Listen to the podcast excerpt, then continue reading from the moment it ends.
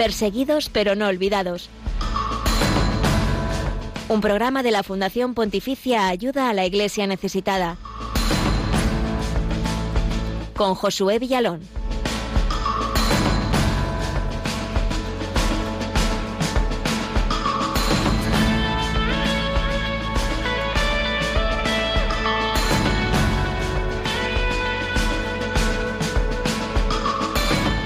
Son ya casi tres meses de la guerra, continúa la invasión de Rusia en Ucrania y el horror de la violencia no frena.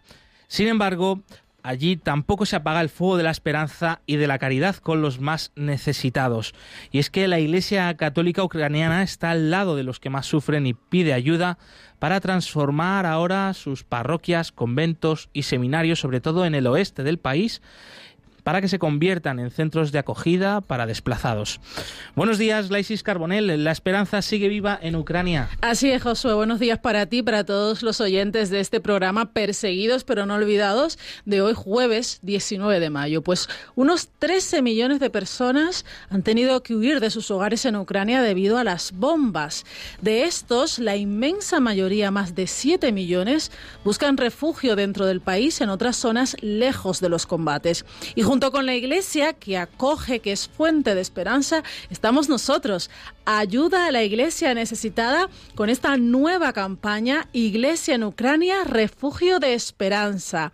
Vamos a contactar con uno de estos centros de acogida en Lviv, en el oeste de Ucrania, desde donde hablaremos en unos minutos con José Jesús Pacheco, un joven seminarista.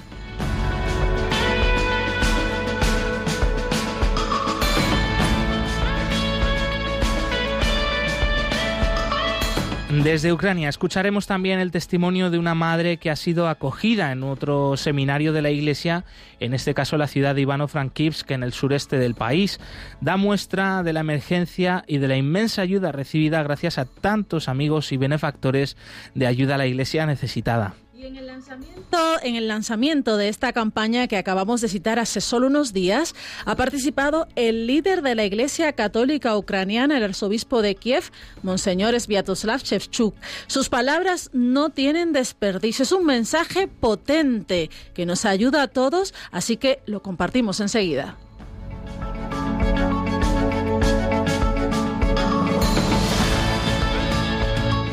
Y esta semana queremos traer de nuevo al recuerdo a los cristianos coptos asesinados por el Estado Islámico en una playa de Libia.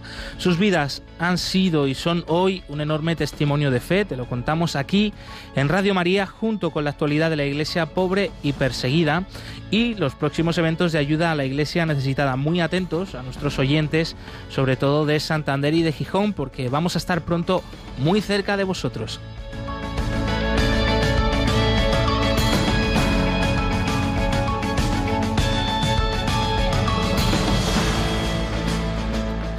Te recordamos que puedes contactar con el equipo del programa a través de las redes sociales en Twitter, somos arroba ayuda neces, en Facebook e Instagram, ayuda a la iglesia necesitada y en YouTube. Hacia el final del programa también abriremos los teléfonos de la emisora para que puedas participar aquí en directo con todos nosotros y con todos los queridos oyentes de esta radio, de Radio María. En los controles nos acompañan Javier Esquina y Daniel Gil. Un abrazo chicos. Buenos días, compañeros. Buenos días encantados de vernos las caras una semana más. Y bien, ya sabéis también que estamos... Josué, a los que nos ponen cara a través del Facebook Live. Así es, un saludo. Por ahí también leemos vuestros comentarios en ese chat del Facebook Live de Radio María y lo compartimos aquí en directo. Y por último, eh, recordar el correo del programa, perseguidos pero no olvidados arroba radiomaria.es.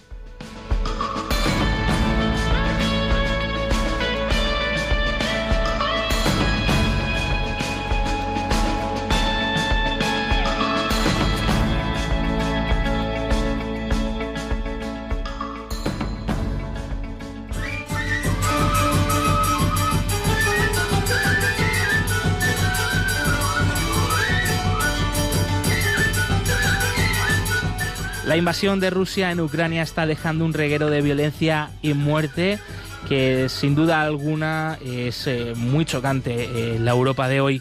Pero en medio de tanta oscuridad sigue brillando también la luz del Evangelio, de la caridad y de la esperanza. Y es que la Iglesia Católica en el oeste del país está ofreciendo acogida y ayuda en parroquias, seminarios y conventos para los que han huido de las bombas. Es el caso de la parroquia San Juan Pablo II del VIV desde allí tenemos con nosotros a José Jesús Pacheco. Él es un joven seminarista del Seminario Redemptoris Mater de Kiev, perteneciente al Camino Neocatecumenal y ahora destinado en esta parroquia. Buenos días, bienvenido José Jesús. Buenos días, buenos días, saludos. Con la confianza, ¿no? De sabernos hermanos eh, en la fe, eh, José o Jesús o José Jesús, ¿cómo te suelen llamar? José, José Jesús. José Jesús, estupendo. Pues es que dos nombres muy bonitos y con mucho significado. Pues muchas gracias por estar con nosotros, bienvenido. Y la primera pregunta, saber cuál es la situación que estáis viviendo actualmente en el VIV, en el oeste de Ucrania. En el VIV la situación durante todos este casi tres meses ya de, guerra ha, sido, digamos, un poco más, no tan, no tan brutal como en otras ciudades de, de Kiev han habido ataques puntuales y eso es lo que nos ha dado la, oportunidad de, abrir nuestra parroquia como un centro de refugio, ya que esta es la ciudad donde convergen los diferentes trenes que, traen a los refugiados, a los desplazados, y es la frontera que sale más próxima a, Europa con, Polonia. Entonces, eh, por eso es la cantidad de personas que huyen a través de esta ciudad y, esta es una ciudad más que todo de, que, acoge, ¿no? Y por eso nuestra parroquia también tuvo que, abrir las puertas para, para acogerles. Y José Jesús, ¿siguen llegando todavía desplazados y refugiados? Por ejemplo, ayer habéis recibido a gente nueva o en los últimos días. Parece que parece, que tenemos dificultades con, con la conexión con Ucrania. Vamos a intentar recuperar eh, la llamada con José Jesús. Recordamos que estábamos hablando directamente con el Viv, una ciudad en el oeste de Ucrania, cercana ya a la frontera con Polonia, que está siendo un lugar de paso para miles de personas, millones de personas que, están huyendo de, los combates, de las bombas. Eh, muchos de ellos, se calcula que más de cuatro millones ya han salido fuera del país, pero todavía eh, la mayoría de las personas personas eh, se encuentran dentro de las fronteras ucranianas eh, y buscan refugio, acogida eh, dentro del país como desplazados internos.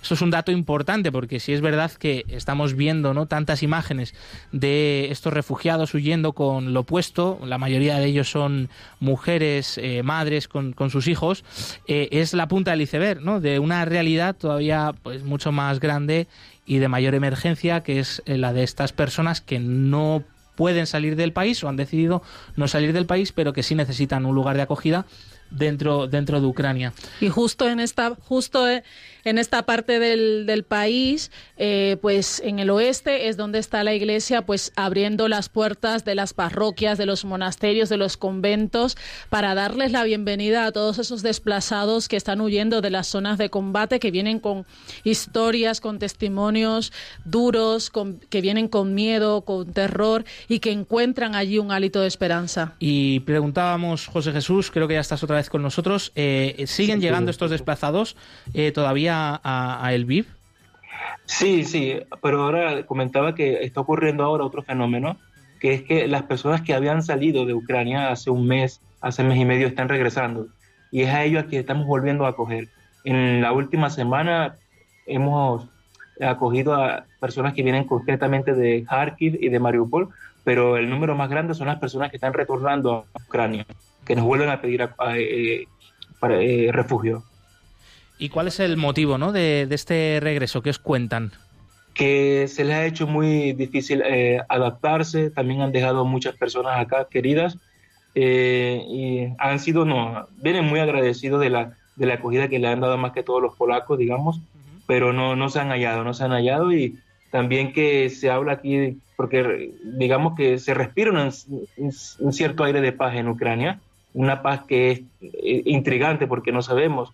Aquí en, el, en el BIF, en Neópolis, siempre ha estado una ciudad tranquila, pero hemos eh, vivido eh, ataques concretos.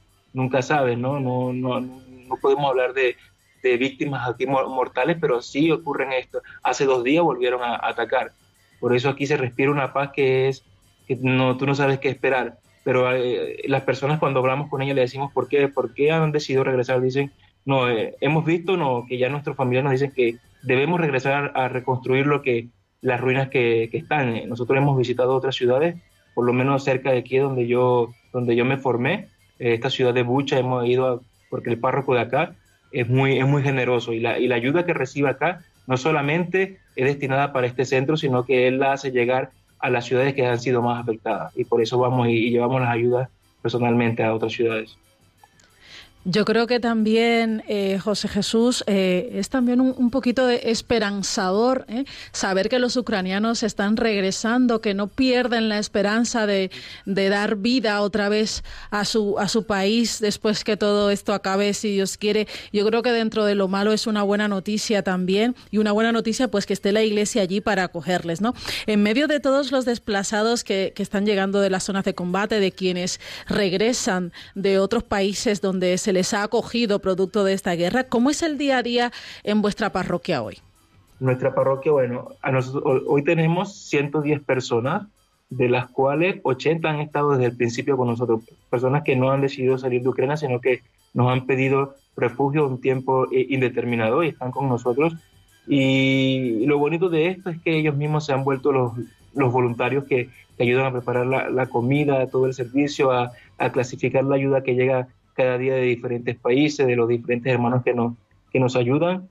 Y digamos que al principio la ayuda era más improvisada, todo el, servicio que prestábamos era muy improvisado, pero ya después de tres meses, esto es ciertamente una escuela de, del servicio y todos aprendemos, ya todo es más organizado, más todo el equipo de voluntariado también, porque a pesar de que esto es una iniciativa de nuestro párroco, el padre Gregorio Drau, un sacerdote misionero polaco, eh, quien abrió las puertas de la parroquia, nosotros no hubiésemos podido soportar esta misión si no hubiese sido con el apoyo del voluntariado de diferentes, no solo de nuestra iglesia católica, sino que aquí hay personas de la iglesia greco-católica y algunos ortodoxos que se han sumado a este centro, ¿no? que han visto que esta iglesia ha abierto las puertas y ellos han querido ayudar de cierta, forma. Y el día a día es más, más que todo esta organización, ¿no? Organizar, organizar las comidas, eh, hacer saber dónde necesitan también estos productos que muchas veces ha pasado que la providencia de Dios se manifiesta abundantemente y no tenemos donde eh, guardar tanta ayuda humanitaria y tenemos que hacerla llegar a otras, a otras ciudades y también el día de, se basa en esto, ¿no? En organizar esta, este, este, transporte de la ayuda porque ahorita la situación está muy difícil por la situación de que en vista de que no hay combustible. Y José Jesús, aún así vosotros seguís adelante también, bueno, con la actividad pastoral. O de qué manera está afectando esto y luego de dónde proceden estas personas para también hacernos una idea un poco quiénes son y cuáles son sus necesidades. Sí, hasta hace dos semanas no, eh, todo, todas las actividades de la iglesia, de nuestra parroquia, las la actividades pastorales las hacíamos en el templo. Pero este, ya el párroco ha querido retomar un poco la vida porque hay muchas personas que como están volviendo, nuestra parroquia eh, también, en nuestra parroquia se también vida una escuela para niños autistas y para niños que se preparan para, para el preescolar, digámoslo así. Y entonces hay madres y, padres que están pidiendo que por favor se reabran estas actividades para, para los niños. Y entonces en vista de esto tuvimos que abrir y desocupar ciertas salas que estaban con refugiados y adaptarlas de nuevo para que vuelvan a funcionar como, como, como salones, ¿no? Porque durante estos dos meses sí se vio un poco paralizado lo que eran las actividades pastorales que se hacían durante, durante todo el año, pero hemos visto que hemos buscado la, la, forma de dar todas las instalaciones, ocuparla con el mayor número de personas, por eso nosotros llegamos a coger incluso, incluso hasta 220 personas. Hoy en día solo tenemos capacidad para 150. Esta noche solamente tuvieron 110 personas. Y, estas personas, cuéntanos un pequeño perfil general, ¿no? De dónde proceden, cuáles son sus necesidades, ¿no? ¿Qué es lo que vienen buscando y que vosotros pues les, podéis ofrecer eh, desde esta humilde parroquia? Eh, con nosotros se han quedado, este, como decía, de, este, de estas 110 personas que durmieron hoy, 80 más 80, 90 han estado desde el principio y generalmente son personas mayores o personas que tienen algún tipo de enfermedad. La mayoría son eh, ancianos y mujeres y niños. Eh, general, desde el principio nosotros tuvimos que, limitar porque acogíamos a las familias de compadres eh, de niños numerosos, porque nuestra parroquia está al lado de un centro de, um, un, control, de un control policial y estas personas, estas, los policías sabían que aquí acogíamos a hombres también y, nada, por las leyes ucranianas los hombres eran eh, no podían seguir aquí en el refugio y eran llevados a, alistarse al ejército. Entonces, estas, eran imágenes fuertes para nosotros porque estas familias llegaban acá y se sentían en un lugar seguro, pero, pero igual, ¿no? El, deber de defender a su patria les llamaba y, era duro para nosotros ver estas escenas, ¿no? Eh, era duro desde el principio también, cada vez que mi, mi labor, más que todo, era escuchar a las personas, eh, intentar darle un, consuelo, eh, intentar llevar ese, esa, buena noticia en medio de tanta, de, tanta tragedia y escuchar sus testimonios y ver que, es demasiado el dolor y en medio de esto ver todavía vivir en nuestra propia parroquia estas escenas cuando separan a, a familias, cuando separan al padre de, de, sus hijos y de su esposa, era duro. Por eso tuvimos que adaptarnos también a, lo, a las leyes y solo por eso eh, eh acogimos a mujeres y, niños, para también no, no tener este tipo de, de, problemas. Y la mayoría de las personas que están acá son provenientes de Kharkiv, Mariupol, de los alrededores de, Kiev y, y de Dnipro. La, eh, la semana pasada la mayoría de las personas que eran de Kiev han vuelto a Kiev, ya que se decía que Kiev ya es un lugar seguro y podían volver porque había mucha destrucción, había que ir a trabajar y, y un grupo más, de, más o menos de 20 se, se, regresaron aquí, les ayudamos a organizar el transporte y, mucha ayuda humanitaria que, que, llega, porque estamos conscientes de que nosotros como, como iglesia solamente hemos puesto nuestro templo, nuestras instalaciones, pero realmente lo que nosotros lo que hacemos es repartir la ayuda humanitaria que nos llega. No es algo que, que sale directamente de la parroquia, sino que solamente repartir lo que nos llega más que todo de, de los hermanos de, de Polonia.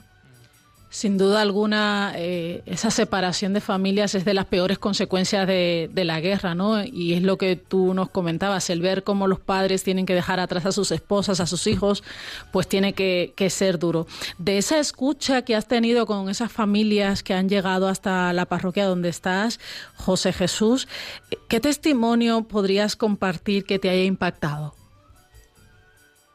En el primer mes, las primeras semanas de guerra, una señora que provenía de, las, de los alrededores de Kiev, contaba algo como durante dos tres días que, de, intensos bombardeos, lamentablemente vio como el cuerpo de su esposo estaba en, la calle tirado y no podía salir del sótano donde estaba porque era, era muy peligroso, no le dejaban salir. Y esta mujer por dos, tres días vio el cuerpo de su marido no muerto, ¿no? Sin, sin vida y no puede, no podía hacer nada. Y el dolor, como lo contaba, era, era una cosa que, que, uno, que desgarraba. Yo como, como latino que soy, soy una persona también muy sentimental y a pesar de la formación que tengo y de tener que llevar un, un mensaje objetivo de, del amor de Dios en medio de la tragedia, me costaba, ¿no? Porque era, lo veía en sus ojos, lo veía en sus palabras, la forma en que hablaba y temblaba, era cómo recordaba este suceso, era, era difícil también la, cómo llegaban las personas aquí después de haber pasado dos semanas en un sótano frío, sin haber comido. De verdad que yo que vivo las intensas temperaturas de Ucrania no puedo imaginar porque era, era, invierno y si afuera era, era, era como era, no podría imaginar cómo era estar dos semanas en un, en un sótano así tan, tan, tan frío. José Jesús, eh, siendo, siendo seminarista, supongo que pues aún no, no se tienen experiencias a lo mejor o generalmente tan impactantes como estas que, que, nos cuentas, ¿no? Y a lo mejor tú pues nunca habías vivido el horror de una guerra. ¿Qué palabras o cómo enfrentas tú eh, eh, a alguien que viene a contarte un testimonio tan doloroso como ese que nos has compartido? ¿Qué puedes decirles tú para consolarlos? Yo este era, era uno de mis más grandes miedos, enfrentar ese, ese momento, pero yo soy una persona que me considero de, muy mal hablar, de pocas palabras, pero yo siento que cuando está la acción del Espíritu Santo, todo, todo, todo fluye, ¿no? Y tú lo que tienes que es dejarte ser un instrumento y nada, yo en medio de, eh, del dolor que me, me, contaban trataba de no ser un, un, predicador eh, fanático, ¿no? solamente en base de lo que sentía, lo que me inspiraba el Espíritu Santo, le, decía también desde de, mi experiencia, porque una de las cosas que, que más me conmovía era el dolor en sí, pero también lo que era preocupante era el odio que se estaba creando en el corazón de, de estas personas, ¿no? y mi mensaje justamente era, era no, no, no, no dejar que esta persona se llene de odio, porque este dolor que siente no se lo quitas con tres palabras, pero por lo menos puedes darle una palabra de aliento que, que ayude a combatir eh, este odio. Yo le hablaba de mi experiencia personal. Este, yo soy una persona que, que crecí odiando a mis padres y, hoy creo en Dios porque yo no he cambiado mucho, mis padres son los mismos y Dios ha hecho el milagro de que hoy estoy reconciliado con mis padres, he podido pedirle perdón, hoy, hoy puedo decirle eh, en libertad, que, que, les quiero, ¿no? Yo en, base a esto le decía, decía, yo he experimentado este amor de Dios en medio también de la tragedia de mi vida, porque haber crecido sin, sin, ellos también me, me, marcó muchísimo como, como hombre y, y tanto, tanto odio también me, me, afectó, pero veo que el Señor me ha dado la oportunidad de, de perdonarle y esto es lo que yo lo anuncio, ¿no? mi, mi experiencia. ¿no? Yo pude haber estudiado ya eh, seis años de teología, filosofía, pero en base, el, mundo no está sediento de, teología, ¿no? sino de, de, una palabra de Dios y yo lo que tengo es testimonio de lo que Dios ha hecho en mi vida. Que bueno, pues sin duda te, agradecemos mucho porque esto también nos ayuda aquí, o sea, que ese testimonio es verdad, es también universal, ¿no? Como es eh, universal el amor de Dios, la fuerza del Espíritu Santo. Eh, José Jesús, recordamos que, creo que no lo hemos dicho al principio, pero bueno, tú eres venezolano, eh, estás ahora en Ucrania, allí te has formado y estás ahora realizando pues esta, esta experiencia de misión en esta parroquia San Juan Pablo II del Viv, en el oeste de Ucrania, y con el tiempo que que llevas eh, allí, eh, a pesar de tu juventud, eh, ¿qué te ha enseñado la fe de este pueblo ucraniano y la cultura ucraniana que te aporta también en tu día a día y, a la hora de también de bueno pues confirmar tu vocación? Siento que algo que es muy importante y también para los tiempos que vivimos es la radicalidad, como viven estas personas la, la, fe, ¿no? Yo si la comparo con mi realidad como yo, donde yo he conocido a Dios este, en mi país, en Venezuela, la forma en que estas personas viven la fe de un, de un apego a Dios mucho, mucho más radical, esto es algo que a mí me, ha marcado como hombre, ¿no? Yo también he, llegado aquí con, soy una persona muy cerrada, muy tímida, y veo que, que estas personas eh, al principio es como un cubo de hielo, ¿no? Pero cuando tú ves que, que, que, te formas en medio de ellos, porque algo que es importantísimo es, adquirir eh, la cultura, ¿no? tener ese intercambio cultural, no venir a decir, no, yo soy de Venezuela, aquí yo voy a traer mi, cultura, no, sino tratar para llevar el mensaje de evangelio, tratar de entenderles.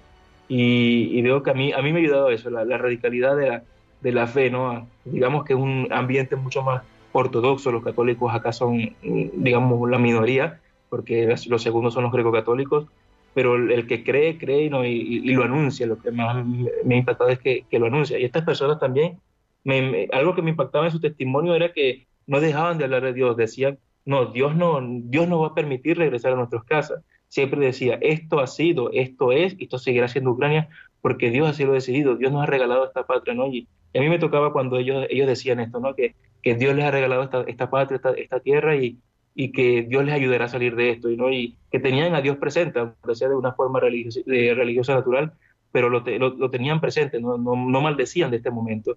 Y tienen mucha esperanza. Yo del, del primer eh, momento lo, lo, viví, la esperanza, ¿no? y por eso lo, y lo estoy viendo ahora cuando estas personas están volviendo, están volviendo y, y, quieren de verdad reconstruir la, e, e, esta ruina. ¿no? Sabemos que, que las víctimas, no, estas vidas no, no, no, no las puede regresar, pero estas personas no se han quedado en el dolor, no se estancan en el dolor, son personas muy fuertes. No, y, para todas esas víctimas y, para los que tenemos, eh, pues existe la oración por, por su descanso eterno, ¿no? Que eso es muy importante. José Jesús, ¿qué les cuentas a tu familia, a tus amigos de Venezuela de la situación que hay en Ucrania? Porque en Venezuela tampoco tienen ahora una situación fácil, ¿no? Sí, a mí yo pienso que no hay casualidades y en mi formación Dios lo ha permitido todo muy bien. Yo, digamos, estos nueve, bueno, diez, casi diez años de seminario, he también tenido mi, mis crisis, el momento donde he tenido mi desierto, donde no he visto esta vocación para mí y no he tenido también ese ánimo como de continuar, pero he visto que el Señor hace la historia y lo ha permitido así. Hace dos años yo tuve la oportunidad de regresar a, Venezuela después de cinco años sin, haber estado y, y encontrar un país distinto, no el país donde yo formé donde yo donde crecí, donde estudié y, y también ver una, una, tragedia humana que yo vi fue impresionante. Eh, el obispo de mi diócesis me concedió eh, participar en una misión en, en, en, una zona indígena, una zona donde también se veía mucho, mucho sufrimiento, una pobreza, una desnutrición horrible y cosas que yo digamos, desde niño yo, yo pude haber escuchado, ah, esto pasa en África, no en tu país, digámoslo así, ¿no? Y yo haber visto, haber visto esto a familiares cercanos, personas cercanas, conocidos, eh, cuando regresé hace dos años, uno de mis dolores más grandes también era que el 80% de mis conocidos y amigos ya no estaban en, Venezuela y también era, era, algo desgarrador para mí, ¿no? Claro, yo, a mí lo que me mantiene a toda Venezuela es mi, esta comunidad, no comunidad a la que pertenezco, que es la comunidad que me, que me sostiene en la oración y, y, sus testimonios, yo también veía en los hermanos cómo, cómo, cómo vivían también la fe en medio de tantas dificultades. Y yo esa experiencia que tuve en Venezuela es lo que me ayudaba un poco más aquí, porque como lo digo, yo soy una persona muy sentimental y no hubiese tenido el, el ánimo, el, el, coraje para, para, enfrentar las situaciones que aquí he tenido que ver. Yo vengo de una, provengo de, de, de una zona de Venezuela muy peligrosa, crecí entre mafias, entre disparos, pero no es lo mismo escuchar un, disparo que escuchar un misil que, explota a, uno, a un par de kilómetros de, y escuchar el estruendo, no el estremecido cuando, cuando explota, no, no es lo mismo, por más, por más que yo haya crecido en, en condiciones muy rudas, ¿no? Ahora que has comentado esto de que tu experiencia de haber visitado Venezuela en esa situación ahora te ha ayudado ¿no? a permanecer en Ucrania y, a poder aceptar esta realidad, eh, te queríamos preguntar, ¿has tenido la oportunidad de, irte a Ucrania cuando ha estallado la guerra? Sí, no, desde el, primer momento, eh, también las, embajadas cuando se contactaron con nosotros nos pedían que saliéramos del país, pero no para mí no era, no era una opción en el sentido de que yo no, en el momento que eh, bueno. cristiano y como, si Dios quiere, como futuro sacerdote, no era, no era una opción para mí eh, el irme, ¿no? Yo sentía que, de hecho, cuando inició la guerra, yo estaba en una ciudad que se llama Uzgrod, en la frontera con Hungría. Estábamos en un curso y estábamos en un lugar muy seguro, en un lugar, el lugar más seguro que hay ahorita en Ucrania y, y allí estábamos. Yo en conversación con mi rector le he pedido la oportunidad de volver porque yo estoy aquí de práctica, pero y quería volver aquí porque sabía que, el párroco abrió las puertas como un refugio y le dije, yo necesito ir a, ayudar, necesito ir, no puedo quedarme aquí encerrado, necesito ayudar a esta gente que, que me ha formado y que, y que me lo ha dado todo en, esto, en estos 10 años de, de, misión acá en Ucrania. O sea, que tú decidiste que, quedarte eh, en Ucrania entonces. Sí, sí, es una decisión propia. También te queríamos preguntar, José Jesús, ¿de qué manera podemos ayudarte a ti, podemos ayudar a la Iglesia en Ucrania y al mismo tiempo pues al pueblo sufriente que, sigue allí, que no ha querido, no ha podido salir y a los que están regresando? ¿Cómo les podemos ayudar? Indispensablemente, eso no era fanático, ¿no? Pero eh, es indispensable la oración para nosotros. Nosotros esto es posible por, también porque cada día lo iniciamos con la Eucaristía y con la oración. Sin esto, lo que hacemos es vanidad de vanidades en el sentido de que hay, cada día hay que tomar decisiones muy, muy difíciles y si no son a la luz de, de, Dios y de su palabra, esto, es muy difícil. También nosotros como eh, el equipo, digamos que somos el párroco y, otro seminarista de mi seminario y yo, tenemos que todo el día, cada quien tiene su carácter, cada quien tiene su manera de pensar y de resolver algún problema y, y gracias a Dios que vivimos en, en, oración y que hay personas que están rezando por nosotros, es que vemos la, se toma la mejor decisión, digámoslo así, aunque no estemos contentos todos, porque una cosa es los primeros días, ¿no? Cuando está bajo todo el, toda la presión de lo que está sucediendo, pero ya cuando, digamos, esta presión disminuye luego de tres meses, empiezas a ver que, que ya la cosa no es tan fácil, porque ya las ayudas no son, no llegan tan constantes como antes, tienes que darle de comer a, casi 200 personas al día, y de verdad que, claro, si no te aferras a Dios y a la, a la oración es, es difícil, y por eso siempre lo más que pedimos es, oración. El párroco acá es una persona que, que, como dicen en España, es muy majo, en el sentido de estos, y, y no duda, ¿no? aquí no se guarda ayuda para el otro día, él vive el día de hoy. Y si aquí llega mucha ayuda hoy, se, se asegura lo que sea necesario para la parroquia y el resto lo, lo, lo, manda a las otras ciudades que, que, realmente tienen una situación peor que la, que la, que la nuestra. ¿no? Y algo que, que, yo veo es que el Señor hoy me da la gracia de, digamos que de estar del lado que puede brindar ayuda y no, no de del lado que la necesita. Entonces, nosotros siempre lo que pedimos es, oración. Digamos también lo que siempre estamos abiertos a cualquier, a cualquier ayuda material, pero, nosotros lo que necesitamos es oración, porque lo hemos visto. eh, no, no, no, es un pueblo que ha estado solo. Eh, nosotros lo hemos experimentado con las ayudas que nos han llegado de, de, Polonia, de España, de Italia, de Hungría. No está solo este pueblo, hasta de, de Latinoamérica. ¿no? Yo también lo veía como hermanos se han contactado con nosotros y nos han hecho llegar alguna, alguna ayuda. Digamos que, es que nosotros lo que pedimos siempre es oración y nada, lo que salga del corazón de las personas.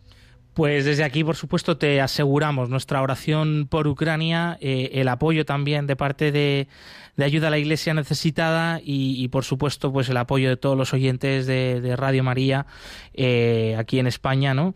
Y, que, pues eso, que mucho ánimo, que efectivamente no estáis solos y seguís contando con nuestro apoyo. Antes de terminar, no sé si querías eh, compartir un último mensaje, pues para todas estas personas que desde aquí, desde España, estamos cerca de vosotros yo lo que puedo decir viendo esta, experiencia de, la guerra es que nada de que decirle al mundo de decirnos de que eh, es hora ¿no? de, dar testimonio fuerte de, fe de, estar convencido de que de este amor de Dios hacia nosotros es real que yo lo estoy experimentando un chico común y corriente un pecador grandísimo y que y que es hora de dar este testimonio no esperar estos momentos difíciles y de tragedia para, para dar testimonio de, del amor de Dios a nosotros, sino que en el día a día, en las dificultades que tenemos en nuestra familia, en nuestro trabajo, en nuestro estudio, ser testigo y descubrir, tratar de descubrir este amor que yo siento que es lo que le ha sentido a nuestra vida, el descubrir este amor día a día, porque si no, eh, estamos viviendo, viviríamos nuestro propio infierno eh, diariamente. Nos quedamos con, tus palabras, unidos en la oración. Muchas gracias, eh, José Jesús Pacheco, seminarista del Seminario Redemptoris Mater de Kiev, perteneciente al Camino Neocotecumenal, ahora destinado en la parroquia San Juan Pablo II del VIV, uno de estos centros de acogida de la Iglesia en Ucrania a miles y miles de refugiados, de desplazados. Un abrazo para ti, para eh, tu párroco, para, para todos los que estáis allí haciendo posible esta ayuda y haciendo visible el Evangelio y la caridad de Jesucristo. Un abrazo. Un abrazo, muchas gracias. Feliz tarde.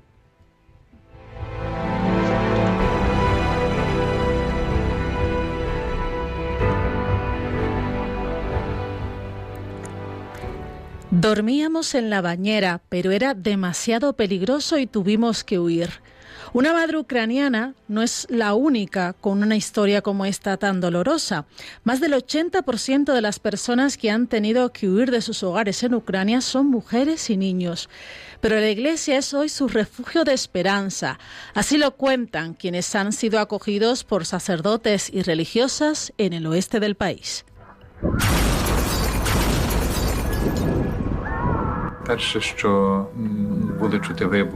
Cuando escuchamos las explosiones por primera vez, empezaron a llegar las primeras oleadas de desplazados internos, en su mayoría madres con hijos. Durante las primeras dos semanas después que empezó la guerra nos quedamos en casa. Dormíamos en la bañera y cuando se volvió demasiado peligroso para quedarse, los niños y yo huimos. Desde los primeros días de la guerra, el mundo en Ucrania ha cambiado y nosotros también. Con todos esos cambios en nuestras vidas, la Iglesia también tuvo que cambiar. Tuvimos que cerrar nuestra escuela católica y el seminario. Esos edificios se convirtieron en albergues para los refugiados.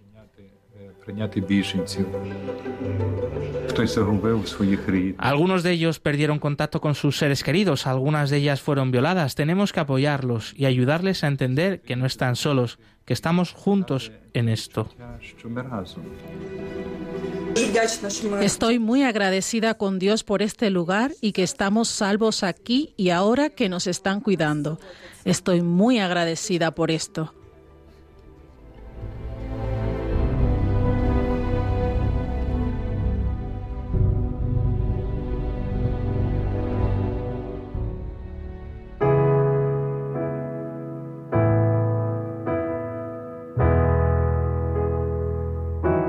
Hoy hay más cristianos perseguidos que en los primeros siglos de la Iglesia.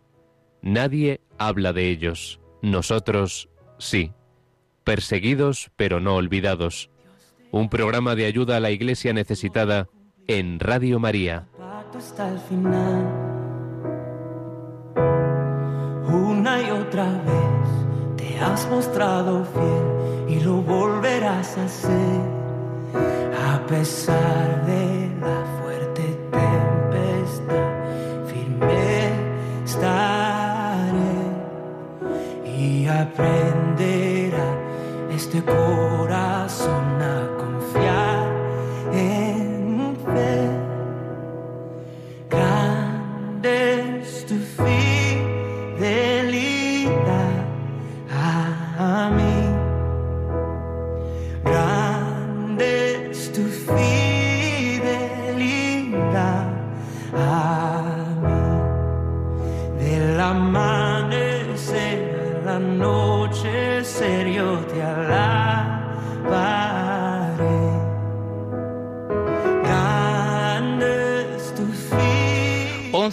36 minutos, 10 y 36 minutos en las Islas Canarias y continuamos en Perseguidos pero no olvidados, el programa de Radio María que es puente de información, oración y caridad con la iglesia pobre y perseguida en el mundo. Hoy con este tema principal de portada de la invasión de Rusia en Ucrania, sobre todo el testimonio de esperanza, de caridad de la iglesia allí acogiendo a miles y miles de desplazados que han huido de sus hogares por la guerra.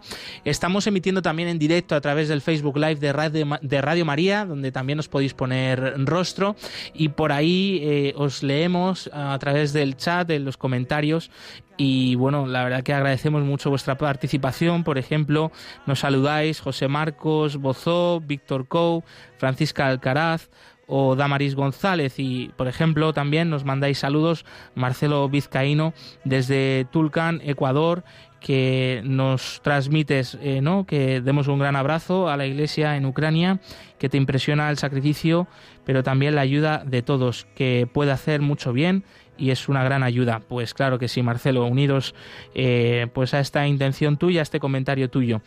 Eh, os seguimos animando a que también podáis participar en nuestro programa a través de este chat de Facebook Live de Radio María. Te recordamos también los otros canales. Estamos en Twitter, arroba ayuda Neces, en Facebook e Instagram como ayuda a la iglesia necesitada, en YouTube y en el correo del programa perseguidos pero no olvidados arroba radiomaria.es.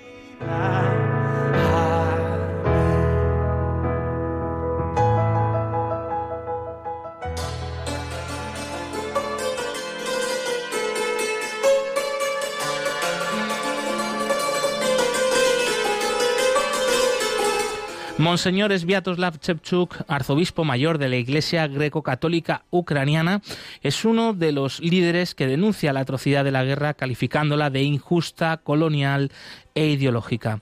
Durante la presentación de la campaña mm, Iglesia en Ucrania, Refugio de Esperanza, de ayuda a la Iglesia necesitada, el prelado ha contado detalles impactantes de esta invasión como el que escuchamos.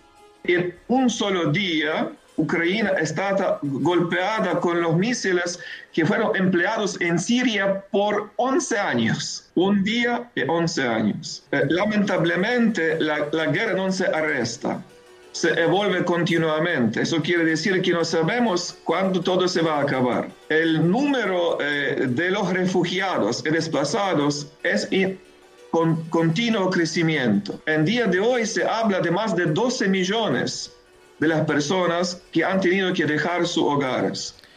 Además, Monseñor Chepchuk comentó acerca de los planes del Kremlin para quienes como él alzan, alzan, la voz para denunciar lo que ocurre en Ucrania. Han preparado las listas de las personas para eliminar. En estas listas los líderes de las iglesias ocupan los puestos privilegiados. Uh, recientemente la señora embajadora de España, que volvió en, en la capital de la Ucrania, me, me, reveló el secreto que yo estoy en, el, en los puestos primeros de esta lista de las personas que los rusos tenían como los órdenes para, para eliminar. Entonces, el hecho mismo que yo estoy vivo, que le pueda hablar de la capital de Ucrania, que tenemos la electricidad y la conexión eh, a, a, Internet, es un milagro. Más de 7 millones de ucranianos eh, han huido de sus hogares, siguen dentro del país y se han marchado hacia otras regiones en busca de un lugar seguro. Cada parroquia, convento y seminario se ha convertido en un centro de acogida, por eso Ayuda a la Iglesia Necesitada ha prometido enviar un nuevo paquete de ayuda por cerca de 1,5 millones de euros para socorrer a la Iglesia ucraniana en su misión caritativa y pastoral, especialmente en la región oeste del país. Monseñor Sviatoslav Jevchuk también se ha referido a la cercanía y apoyo de esta fundación pontificia desde el inicio de la invasión rusa. Yo, eh, yo, también quiero tomar esta ocasión para agradecer. Agradecer eh, a nuestros compañeros, a nuestros colaboradores de eh, ACNN, de Ayuda a la Iglesia Necesitada, porque desde el primer día cuando los misiles rusos empezaron a caer en, la ciudad de Kiev, señora Magda Kaczmarek me llamó por teléfono. Fuimos todo un shock, pero ella me dijo que nosotros estamos con ustedes. Eh, fue para mí realmente algo mucho más importante de una seguridad que vamos a recibir una ayuda económica práctica. Fue un signo de la solidaridad. Es el momento de seguir apoyando a la Iglesia en Ucrania para que pueda acoger en sus conventos, monasterios y casas parroquiales a tantísimos desplazados que se han quedado sin hogar. Más de 7 millones de personas dentro de Ucrania han huido de sus hogares en busca de un lugar seguro en el oeste del país. Allí la iglesia está desbordada. Ayudémosla para que pueda dar refugio y esperanza a miles de personas que lo han perdido todo. Con tu ayuda, la iglesia condicionará sus estructuras para dar refugio a los que llaman a su puerta. Contigo, los sacerdotes y religiosos en Ucrania podrán contar con los medios que necesitan para sostener física y espiritualmente a su pueblo. Iglesia en Ucrania, refugio de esperanza. Dona ahora, con ayuda a la iglesia necesitada. 11 y 42 minutos, 10 y 42 minutos en las Islas Canarias. Es el turno de la actualidad de la iglesia pobre y perseguida en el mundo en esta última semana.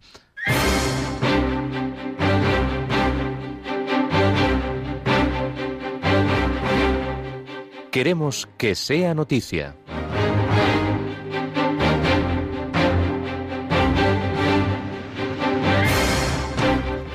Obispo de Kikwit en República Democrática del Congo afirma el Papa viene a decirnos a los congoleses reconcíliense. El Papa Francisco visitará la República Democrática del Congo del 2 al 5 de julio de este año. A propósito de este viaje, Monseñor Timoteo Bodica, obispo de Kikwit en el centro este del país, cuenta cómo se preparan los católicos para recibir la visita del Santo Padre.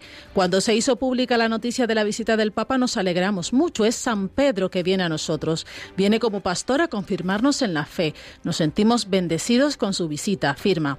Para los católicos es una gran alegría. Los obispos de todo el país están haciendo énfasis en la dimensión espiritual de la preparación para la visita, ya que quieren transmitir al pueblo la conciencia de que el Santo Padre es el sucesor de Pedro que viene a confirmar la fe de su pueblo. Para ello, se ha procurado que al final de cada Eucaristía que se celebre en el país, se rece la oración de preparación para la visita del Santo Padre. Así lo ha explicado Monseñor Bodica, que está al frente de su diócesis desde 2016.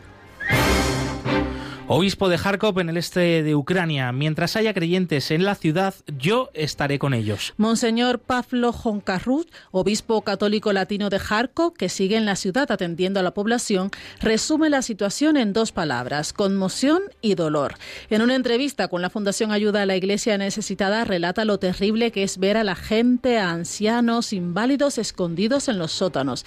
El prelado católico experimenta situaciones terribles todos los días, pero algunas imágenes que la deja son traumáticas. Desde los comienzos de la guerra, el joven obispo católico de rito latino que lleva dos años al frente de la diócesis de Kharkov, Zaporilla, está volcado con la ayuda a la población. Hablando de esta labor, explica en la entrevista, además de la oración y la misa diaria, la mayoría de los días tratamos de llegar a las personas de los búnkeres con ayuda humanitaria. Estudiante cristiana apedreada y quemada en Sokoto, en el norte de Nigeria. La Fundación Pontificia Ayuda a la Iglesia Necesitada está profundamente conmocionada por el terrible asesinato de la estudiante cristiana Débora Yacubu, lapidada y posteriormente incinerada en la Facultad de Educación Cheju Sagari Sokoto en el norte de Nigeria. Ayuda a la Iglesia necesitada denuncia este nuevo acto de violencia. La situación de extremismo y violencia en el país en los últimos años es terrible, escalofriante. Casi cada semana hay raptos y decenas de muertos, pero este acto barbárico nos deja sin palabras. Así lo ha asegurado Thomas Heiner Herden, presidente ejecutivo internacional de Ayuda a la Iglesia necesitada. Hasta aquí la actualidad de la Iglesia pobre y perseguida en esta última semana. Más información diariamente en la web ayudalaiglesianecesitada.com.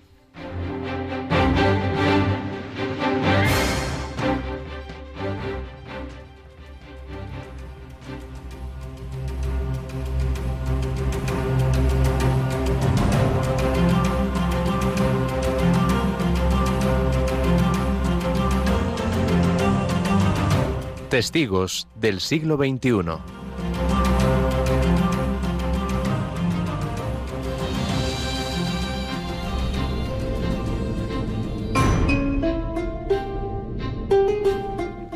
En enero de 2015 fueron secuestrados 21 cristianos coptos de Egipto. Los llevaron a una playa de Libia y allí yihadistas de Daesh los decapitaron diciendo que era un mensaje firmado con sangre para la Nación de la Cruz. Apenas una semana después del crimen, el patriarca católico ortodoxo Tawadro II decidió inscribir a los 21 mártires degollados por el Estado Islámico en Libia en el Sinasarium, el libro de los mártires de la Iglesia copta, estableciendo que su memoria fuese celebrada el 15 de febrero. Ellos son testigos de fe en este siglo XXI y por eso sus historias, sus historias personales, también han quedado recogidas en un libro del que nos hablan nuestros compañeros de Ron Reports. Hace siete años mataron a 21 cristianos coptos en Libia. Las imágenes de su asesinato se pudieron ver en todo el mundo. El Papa los recordó así. Y questi uomini hanno dato testimonianza di Jesucristo. Y esos hombres dieron testimonio de Jesucristo degollados por la brutalidad de ISIS. Murieron diciendo, Señor Jesús, confesando el nombre de Jesús. En 2019, Martin Mosebach, reconocido escritor alemán, publicó un libro con sus historias. Eran personas muy modestas, eran personas analfabetas, hijos de campesinos y granjeros pobres de la parte alta de Egipto. A nadie le importarían sus nombres y solo eran los 21. Yo quería ponerle rostro a cada uno de ellos. Los 21 hombres eran cristianos en Libia de clase humilde. El doctor Mosebach dijo que cuando conoció a sus familias se sorprendió al ver que no pedían venganza. Estaban orgullosos de quienes habían sido sus maridos o sus padres. No les interesaba el crimen en sí, no estaban interesados en los asesinatos, para nada. Por el contrario, veían con orgullo a sus representantes en el cielo. Les importaba más esto, el orgullo y la confianza en la intercesión de los nuevos santos. Al escribir este libro y dar a conocer las historias de los mártires, Martín Mosebach dice que entendió el pensamiento de Tertuliano, que la sangre de los mártires es la semilla de los cristianos. Entendí que el martirio está lejos de ser un escándalo, es algo esencial para la Iglesia. El martirio es el secreto del éxito de la Iglesia. Parece que la Iglesia está atravesando una crisis hoy en día. Para mí estaba claro que siempre y cuando haya personas dispuestas a morir por la fe, la Iglesia estará segura. El autor cree que la memoria de estos 21 hombres será imborrable y que permanecerá en el corazón y en las oraciones de sus familias y en la mente de quienes leyeron su historia. 11 y 49 minutos, 10 y 49 minutos en las Islas Canarias.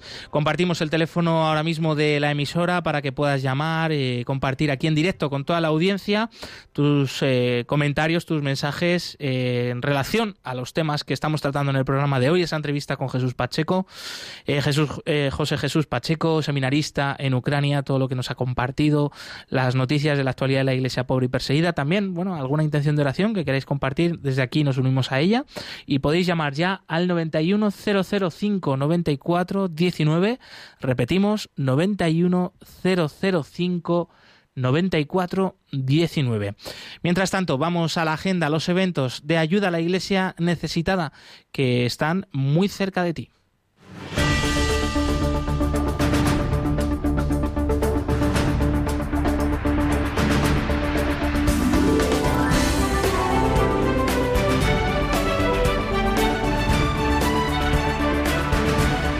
Cerca de ti.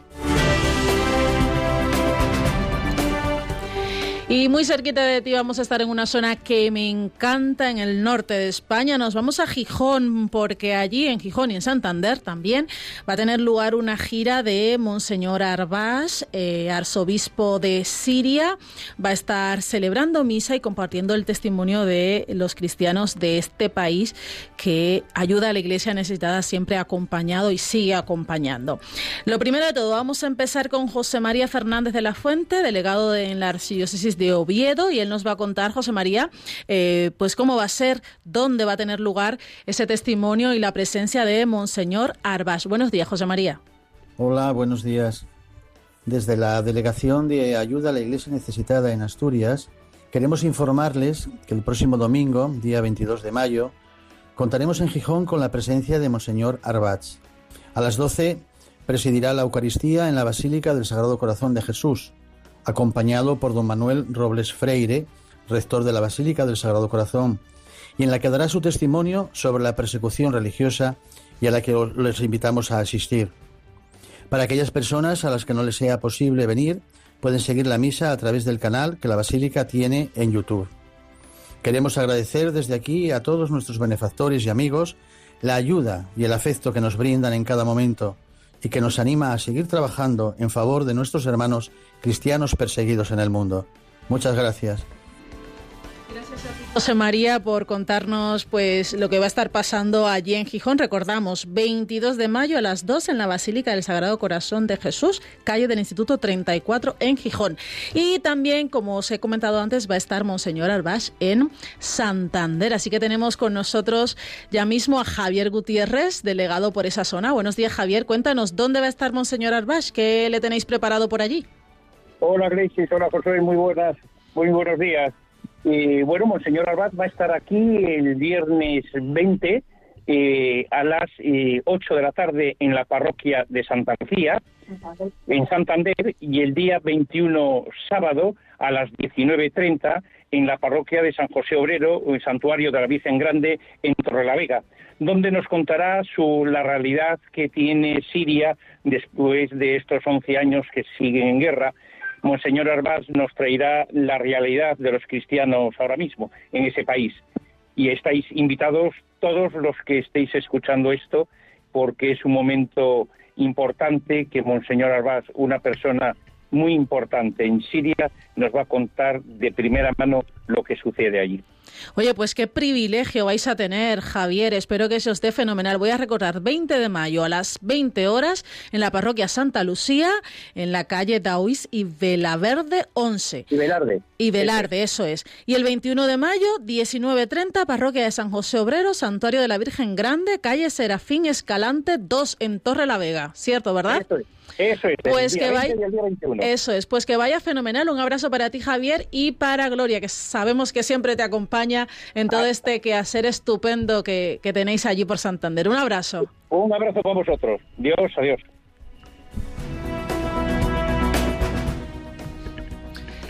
Y tenemos una llamada de nuestros queridos oyentes. Eh, se trata de María desde Córdoba. Buenos días, bienvenida.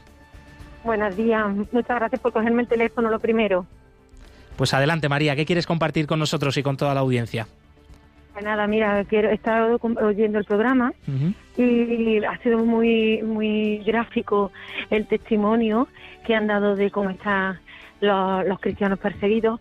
Y sobre todo quiero que, bueno, pues especialmente me he acordado de las niñas cristianas secuestradas por el grupo de Acaurón en Nigeria y como lo habéis contado también habéis dicho la chica esta lipedada de Débora que no nos acordamos de dentro de España que estamos perseguidos que hay, que nos están limitando tanto las cosas no nos acordamos quizás a lo mejor pues por estas niñas que simplemente por el hecho de ser cristianas han sido secuestradas yo me dedico a la docencia y se me ha estremecido eh, si nuestros jóvenes supieran que simplemente por el hecho de ser cristianos eh, han sido perseguidos, apartados de sus casas y le han guardado la vida. Y, simplemente era pues que todos mm, reflexionemos y, y que recemos por ella. a- quizá en el mes de mayo, pues la Virgen María en algún momento pueda hacer un milagro. Y nada, dar las gracias por cogerme el teléfono y por permitirme que nos acordemos cinco minutos por estas niñas secuestradas. Gracias a ti, María. Desde Córdoba nos unimos a este mensaje tuyo, eh, que sin duda es importante tenerles en el pensamiento, sobre todo en la oración, y que efectivamente que, confiemos que, que la Virgen María puede hacer milagros, los hace, los está haciendo, pero es verdad que también, oye, mm, cuánta responsabilidad tenemos todos nosotros, ¿no? De que sus vidas no, no caigan en- el olvido.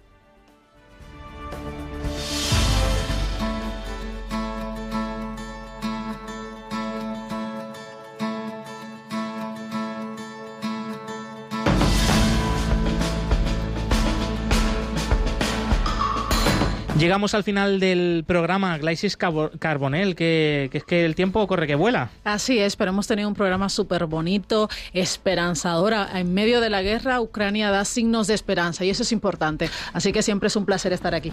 Igualmente, nos ha acompañado en los controles Javier Esquina y Daniel Gil. Muchísimas gracias, chicos. Puedes volver a escuchar este programa en el podcast, en la web de Radio María o de Ayuda a la Iglesia Necesitada. Nosotros volvemos el próximo jueves 26 de mayo y continúa aquí la con el rezo del Ángelus. Así que seguimos enganchados a Radio María y enganchados al Señor en la oración. Movidos por el amor de Cristo al servicio de la Iglesia que sufre. Un fuerte abrazo y hasta la semana que viene.